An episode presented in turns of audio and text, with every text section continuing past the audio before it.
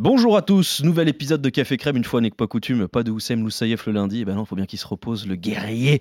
Euh, en attendant, eh bien, me rejoint pour cet épisode exceptionnel, Julien Richard, l'une des voix du rugby sur RMC. Salut Julien Bonjour Pierre Amiche. Ça va? Ça va? Il, est vraiment euh, fatigué, Oussam Loussaïef Je sais pas. Non, mais je dis ça parce qu'à mon avis, oui, je veux dire, il est pas là lundi, je suis inquiet.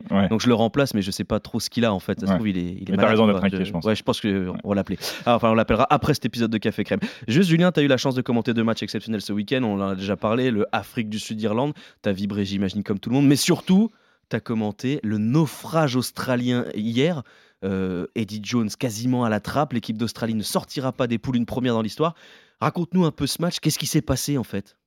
Il s'est passé que les Australiens n'ont quasiment jamais existé dans, dans ce match.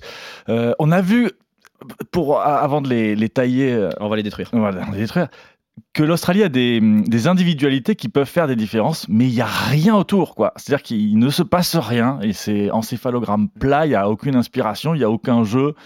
Euh, voilà. Et les critiques autour d'Eddie Jones, c'était avant ce sera après, mais c'est vrai qu'il cristallise justement euh, peut-être la, la, rancœur des supporters et de tout le rugby australien autour de ses choix. On sait qu'il s'est privé de glorieux anciens euh, pour euh, construire une équipe jeune en vue de la Coupe du Monde 2027 qui aura lieu en, Australie. Mais entre le temps court, l'urgence, parce que c'est une vraie urgence, c'était une vraie urgence de, gagner ce match-là, de se qualifier, et le temps long de la Coupe du Monde qui arrive, bah, ça colle pas euh, pour, pour Eddie Jones. Hier, on a vu deux images complètement folles dans le stade que tu vas peut-être nous raconter.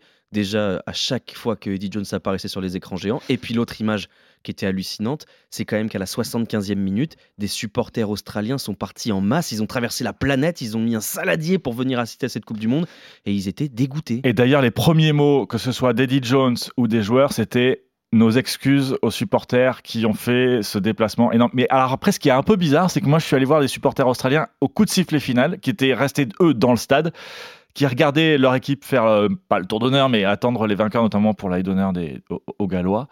Et j'étais surpris parce que je leur posais la question, mais si je vous dis Eddie Jones, vous pensez quoi? Je pensais qu'ils allaient l'insulter. C'est là où on reconnaît vraiment ton talent.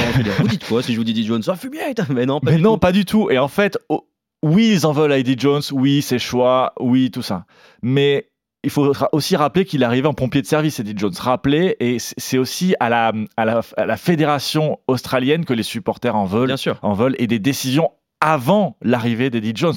D'en arriver, d'en être arrivé à Eddie Jones, c'est aussi ça que les, les supporters ne, ne, comprennent pas et ne digèrent pas. Cette euh, élimination probable, parce que c'est pas encore mathématique, il faudra un concours de circonstances hors du commun, de l'équipe d'Australie, ça risque d'avoir des conséquences économiques et en termes de hiérarchie mondiale.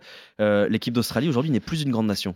Oui, euh, est-ce qu'elle ne ferait pas partie du tiers 2, comme on appelle bah, les pays euh, en dessous des, grosses euh, nations du, rugby mondial, de la deuxième place mondiale On sait que le rugby à 15 en Australie, bah, c'est compliqué de se faire une place parce que c'est pas le sport majeur. Il y a le rugby à 13 qui est largement au-dessus. Il y a le foot australien aussi, hein, ce sport de...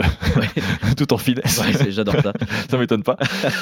Donc oui, euh, financièrement, ça va, ça va devenir compliqué. Ça va devenir compliqué pour l'Australie. Après, quand même, il y a cette Coupe du Monde qui arrive en, Australie dans 4 ans. Donc je pense qu'il faut aussi qu'ils arrivent à surfer sur ça. Il y a quand même une, aussi une génération. Il n'y a pas rien. Il y a, il y a quand même un réservoir. Euh, dans, dans, ce rugby australien. Mais là, c'est reconstruire sur des bases, c'est des, ruines. Quoi. Et puis, ouais, l'ambiance aussi, euh, c'est quelque chose. Hein. Eddie Jones, en conférence de presse après le match, il a été assailli de questions sur ben, est-ce qu'il est vraiment impliqué à 100% dans, dans cette équipe-là? Parce ben, qu'il y a eu l'histoire du euh, Zoom, de la réunion secrète avant la Coupe du Monde avec le Japon. Et donc, en gros, euh, tout le monde se demande s'il sera à la tête de l'Australie jusqu'en jusqu'en 2027 ou s'il va pas faire faux bond et aller rejoindre euh, ben, son ancienne équipe du, du Japon eh bien, la double, et, euh, la double championne du monde qui est l'Australie 1991-1999 est précipitée dans la crise. Eddie Jones, lui, est sur la sellette. Sera-t-il toujours le sélectionneur de cette équipe d'Australie? Eh bien, on en reparle très vite sur RMC. Évidemment, vous connaissez la musique, vous vous abonnez, vous téléchargez tous les épisodes de Café Crème, que ce soit avec Oussem Lousseyev ou avec moi. Et puis, vous suivez tous les contenus de RMC, que ce soit entre les poteaux, que ce soit euh, la radio digitale ou même la radio linéaire avec le Moscato Show spécial Coupe du Monde. Merci beaucoup, Julien Richard, et puis à très vite sur Café Crème.